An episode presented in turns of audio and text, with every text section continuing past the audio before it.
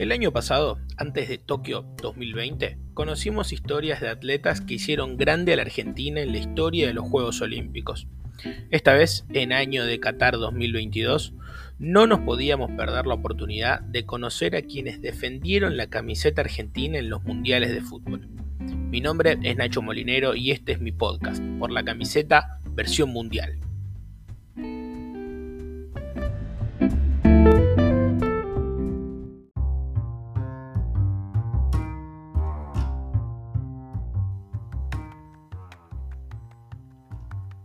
Capítulo 3. El jefecito. Hecho a medida de la selección argentina. Jugó en sub 15, en sub 17, en sub 20 y en la mayor antes que en la primera de su club.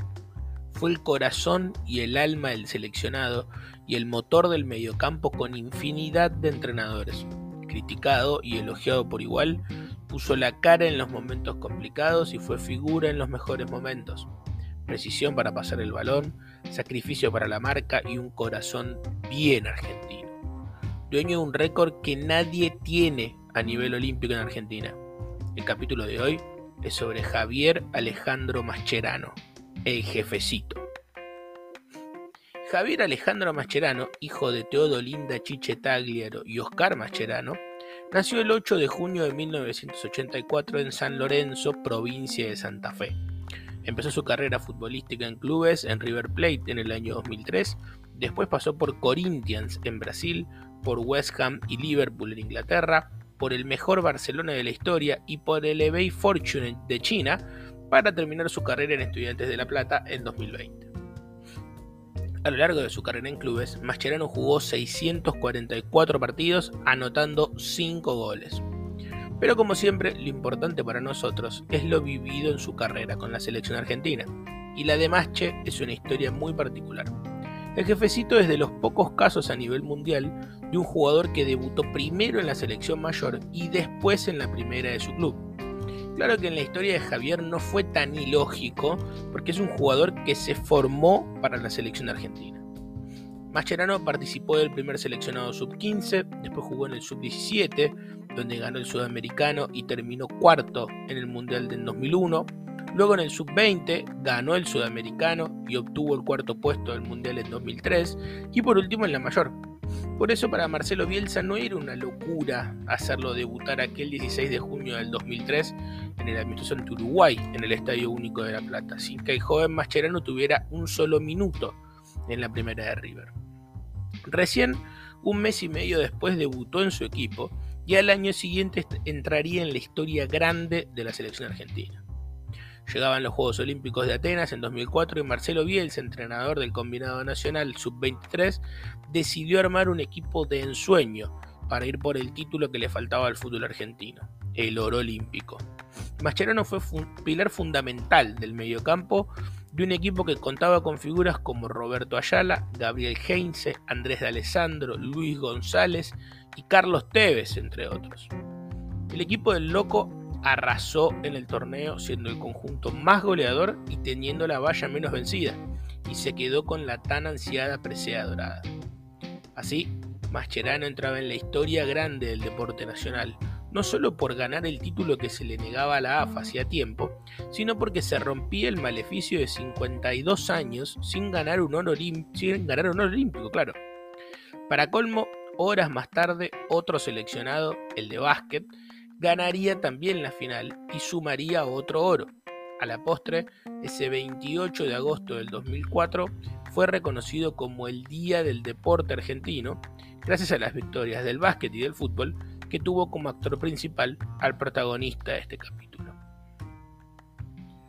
Ese mismo año llegaría al puesto de DT alguien que conocía muy bien a Javier por su paso en juveniles. Ese alguien era José Peckerman, que armó un seleccionado con buen pie que le daba un lugar preponderante a jugadores que habían sido parte del proceso de las selecciones formativas. Así, además de Macherano, llegaron a la selección mayor jugadores de la talla de Maxi Rodríguez, Esteban Cambiaso, Juan Román Riquelme, Gabriel Milito, Carlos Tevez, Leo Messi y hasta el actual entrenador, Leonel Scaloni. Con esa base, más algunos históricos como Ayala, Zanetti y Sorín, entre otros, llevaba a Argentina a disputar el Mundial de Alemania en 2006. Allí, Mascherano, al igual que el resto del equipo, tuvo una destacada actuación. Fue eje del mediocampo de un equipo que contaba con el propio Masche como 5 clásico, la Fiera por la derecha y el Cucho por la izquierda, Román de enganche, y una delantera compuesta por Javier Saviola y Hernán Crespo. Lamentablemente para ese seleccionado, caería por penales ante el local en cuartos de final. Un mundial con gusto demasiado poco para una selección que generaba ilusión en los hinchas y donde se creía que podía alcanzar mucho más. Luego de ese mundial, Alfio Basile volvería a conducir al equipo argentino luego de la experiencia en 1994 y lograba conformar a un gran equipo para ir a Venezuela a disputar la Copa América del 2007. Allí el Coco volvería a darle un lugar preponderante a Mascherano y volvía a armar un gran equipo que, que formaba de la siguiente manera. Roberto Bondancieri, de excelente presente en España, Javier Zanetti, ídolo de Inter e insólitamente excluido del Mundial 2006, Roberto Ayala, capitán y referente del seleccionado, Gabriel Milito, de gran momento en Zaragoza, y Gabriel Heinze, de paso por los mejores equipos de Europa en la defensa. En el medio se daba la vuelta de Juan Sebastián Verón, nuestro protagonista, Javier Macherano, y otro habitual del equipo, Esteban Cambiaso, un Juan Román Riquelme deluxe, luego de la Libertadores de ese mismo año, el goleador Hernán Crespo y la nueva estrella, Lionel Messi. En el banco esperaban jugadores como Gago, Tevez, Pablo Aymar o Diego Milito. El equipo de Basile tuvo una gran performance y fue por varios cuerpos de ventaja el mejor equipo de la Copa hasta semifinales. Hasta, que el propio, hasta para el propio Mascherano fue un, un gran torneo hasta esa semifinal, ya que se le dio la posibilidad de marcar sus primeros dos goles con la camiseta argentina. El primero a Paraguay, para la victoria 1 a 0, y el segundo a Perú, que fue el tercero de la goleada 4 a 0. Pero como dije anteriormente, el equipo fue el mejor hasta semifinales. En la final enfrentó a Brasil y un gol en contra muy temprano en el partido, sumado a un rival que tapó muy bien a Messi y Riquelme. El calor y la humedad de Maracaibo y la efectividad brasileña privaron a la Argentina de un nuevo título continental y a Mascherano le propinaba su segunda final perdida de forma consecutiva con la camiseta albiceleste. Así fue el relato de los dos goles de Masche en esa copa, los primeros con Argentina.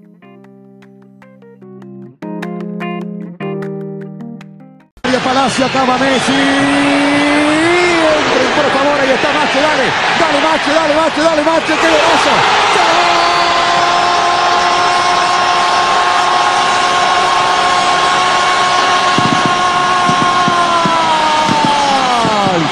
Messi, mira Messi, mira Messi, mira Messi, mira Messi, mira Messi, mira Messi, el arquero, rebote, vale, Mascherano, gol.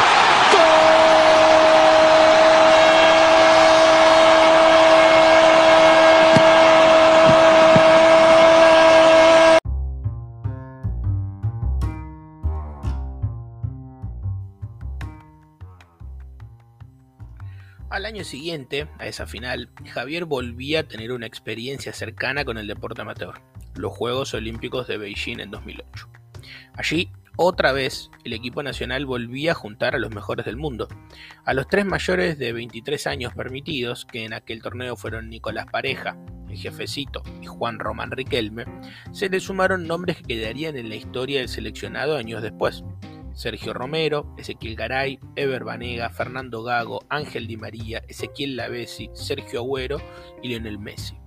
Todos dirigidos por otro histórico de la selección, y en ese momento entrenador de la sub-20, Sergio Batista.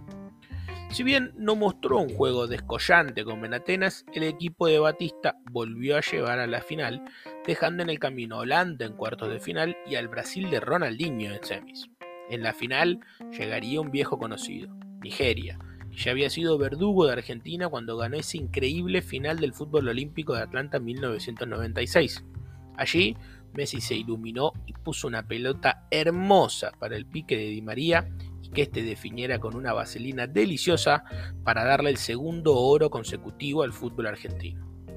De esta manera, Javier Mascherano lograba algo que nadie todavía pudo conseguir, aunque algunos estuvieron cerca es el único deportista argentino en la historia con dos medallas doradas olímpicas.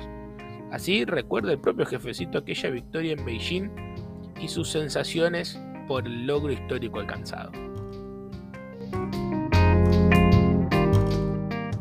En Beijing fui como mayor, con la responsabilidad de defender el título de Atenas, era jugar la semifinal contra Brasil, la verdad que nos salió un partido espectacular, pero bueno, en el segundo tiempo terminamos jugando un gran nivel y, terminamos ganando 3 a 0. Y después eh, la final con, con Nigeria, un partido muy difícil de nuevo, partido a la mañana, 12 del mediodía, y por eso, bueno, hasta el último minuto sufrimos, ¿no? Más allá del gol de Ángel, tuvimos que, trabajarlo bastante al partido. Sabía lo que estaba logrando, digamos. Ganar dos medallas de oro para mí era algo que no estaba, no estaba pensado en, mi carrera. Es un, logro que, bueno, que a mí obviamente me llena de orgullo y es algo que lo voy a tener siempre conmigo. Al final hay cosas que no te pueden sacar en la vida y esto no te lo, van a, no te lo va a poder sacar nadie.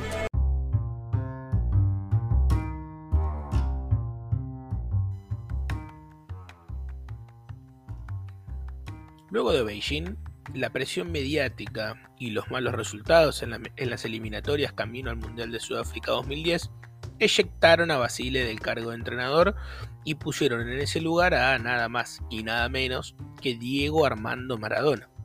Lo primero que hizo Diego como entrenador del seleccionado fue lanzar un tremendo elogio a ese jefecito.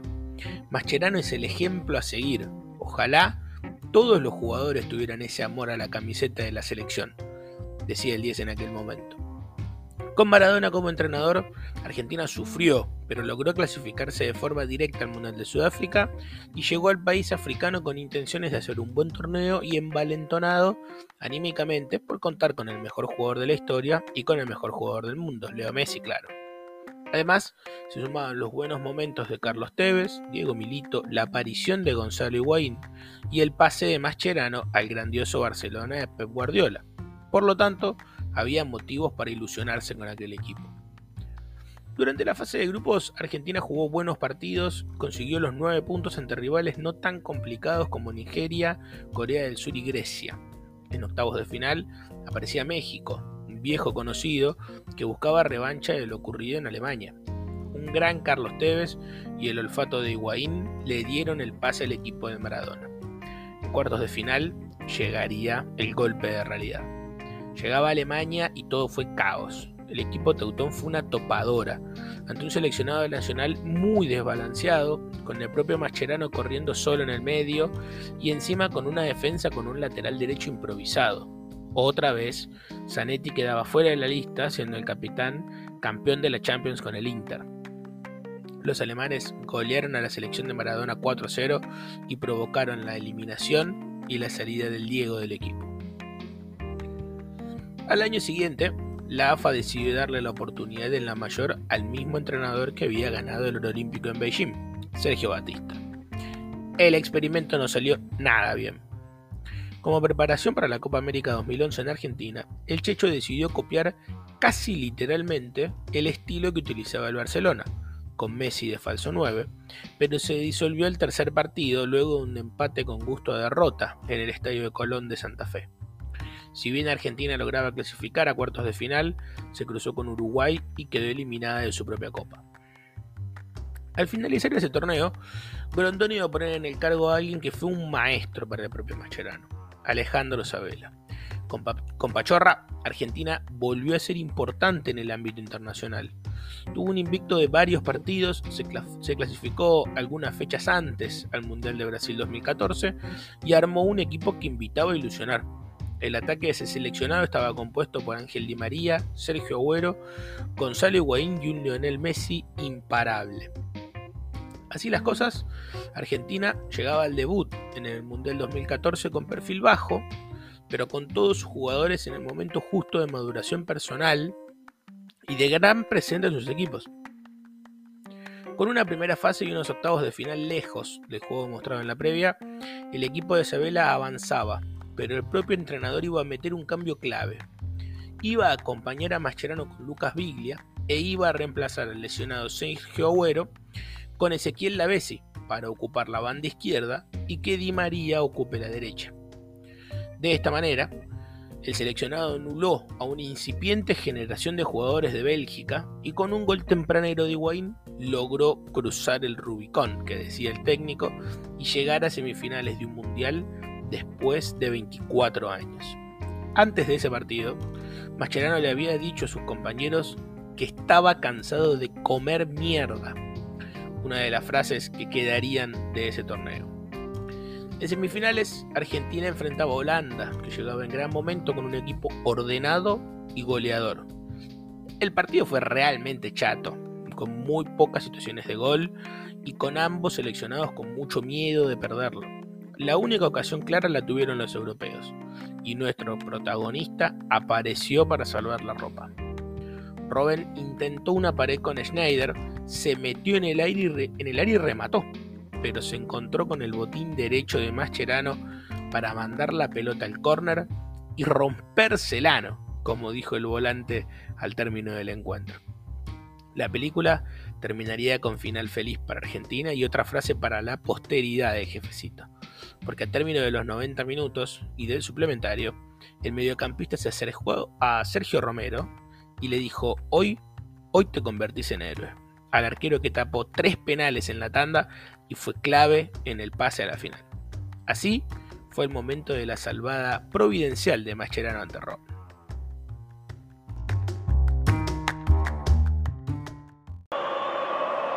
Robén, Robén, Robén Mascherano, un fenómeno. Opa, cuidado que se toca la parte posterior, pero la armó Bárbara. Lo de Mascherano, el cruce de Mascherano, vale, vale un montón, señores. Sí, además la pared le salió acá tan corta, incluso le pega, se parece una dejada a Robén, pero yo creo que ensayó algo más largo Schneider, pero se la encontró en el camino. Robén siguió y Mascherano en un cruce inolvidable. Inolvidable como siguió hasta el final y le quitó el gol a Robén. La primera aparición de Robén filosa como lo conocemos en todo el partido.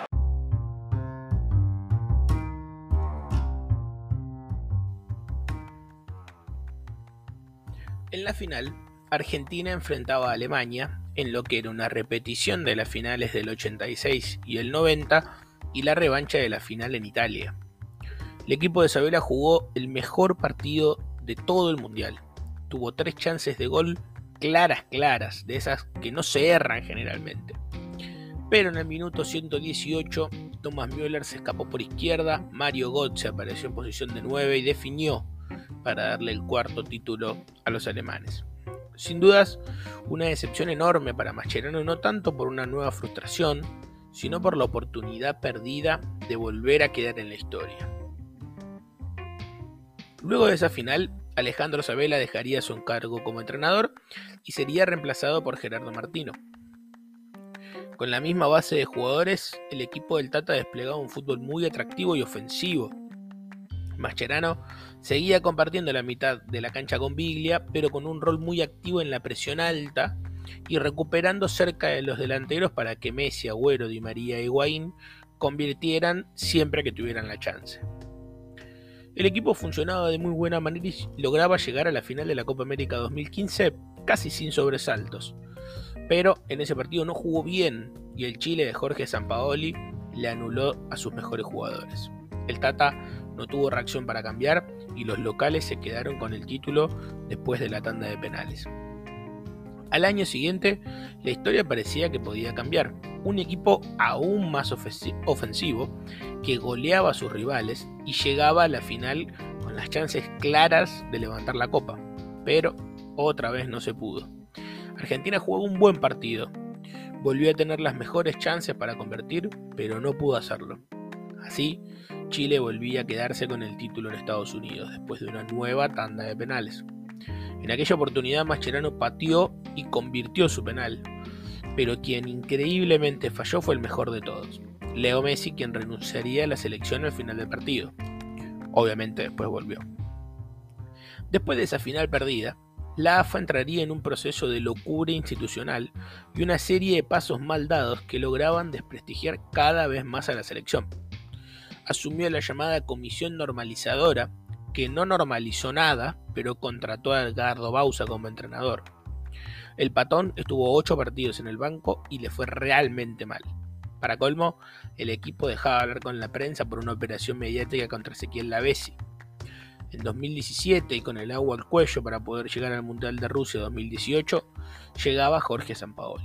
En un principio el consenso para la llegada del santafesino era total, pero con el correr de los partidos y algunas decisiones y situaciones polémicas lo fue perdiendo. Lo primero que intentó el ex seleccionador de Chile fue justamente sacar a Mascherano. Su justificación fue que era lento y no era buen pasador para jugar en el medio. Justo Mascherano, que venía de ser titular casi siempre en 7 años en un club como Barcelona. Pero cuando necesitó de jugadores de jerarquía y con renombre para poder ir al Mundial, volvió a poner al jefecito. El resultado fue claro, Argentina terminó clasificando a Rusia 2018. Lo que pasó durante toda la estadía argentina en el país europeo es digno de una película o serie y no vamos a entrar en detalles de lo ocurrido, pero para resumir, a esa selección le pasaron algunas de estas cosas. Operaciones mediáticas de peleas entre Mascherano y Cristian Pavón, rumores de cambio de entrenador antes del último partido de fase de grupos, lesiones en jugadores importantes en la previa, el llamado a un jugador de vacaciones que llegaba sin ritmo y fue titular al partido siguiente, y mucho, pero mucho más. Obviamente, la excursión del equipo nacional no iba a terminar bien, y así fue. En octavos de final, Francia le puso lógica al torneo cuando eliminó a Argentina por 4 a 3.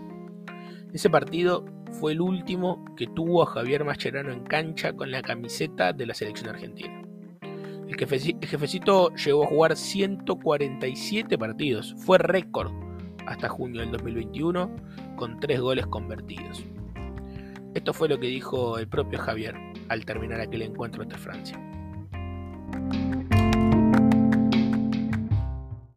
Se terminó toda esta historia y, bueno, creo que lo dimos todo hasta el final. Fue un partido eh, digamos, muy loco donde no empezamos bien, pero nos recuperamos, inclusive lo dimos vuelta.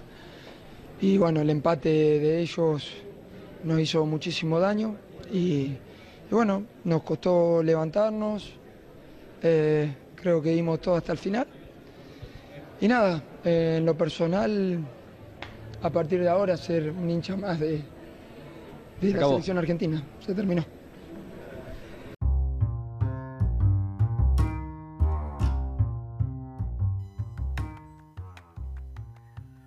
Lo que vivió Mascherano en la selección es un calco de los procesos cambiantes que vivió el propio seleccionado. Un tipo al que le hicieron memes y cuentas de Twitter para festejar sus cruces y salvadas durante Brasil 2014. Un tipo al que le hicieron canciones de cancha para pedir que no jugara Rusia 2018. Un tipo al que alababan en todos lados por su forma de defender la camiseta, pero que los medios se atrevían a decirle capitán de la derrota. Seguramente sea repetitivo, pero Javier Macherano nació para la selección argentina. Jugó en todas las inferiores y fue récord en partidos disputados con la mayor. Fue múltiple finalista en distintos torneos, fue capitán y figura del equipo, fue de esos jugadores irreemplazables. Y encima alcanzó un logro que todavía nadie pudo conseguir en el mundo olímpico. Es menester que quienes rodean al fútbol argentino recuerden a Javier Macherano como un tipo que dejó casi literalmente la piel por la camiseta argentina. Este ha sido el episodio de hoy con la historia en la selección argentina de uno de los mejores representantes en mundiales. Les agradezco la difusión de este podcast y que puedan compartirlo con familiares y amigos.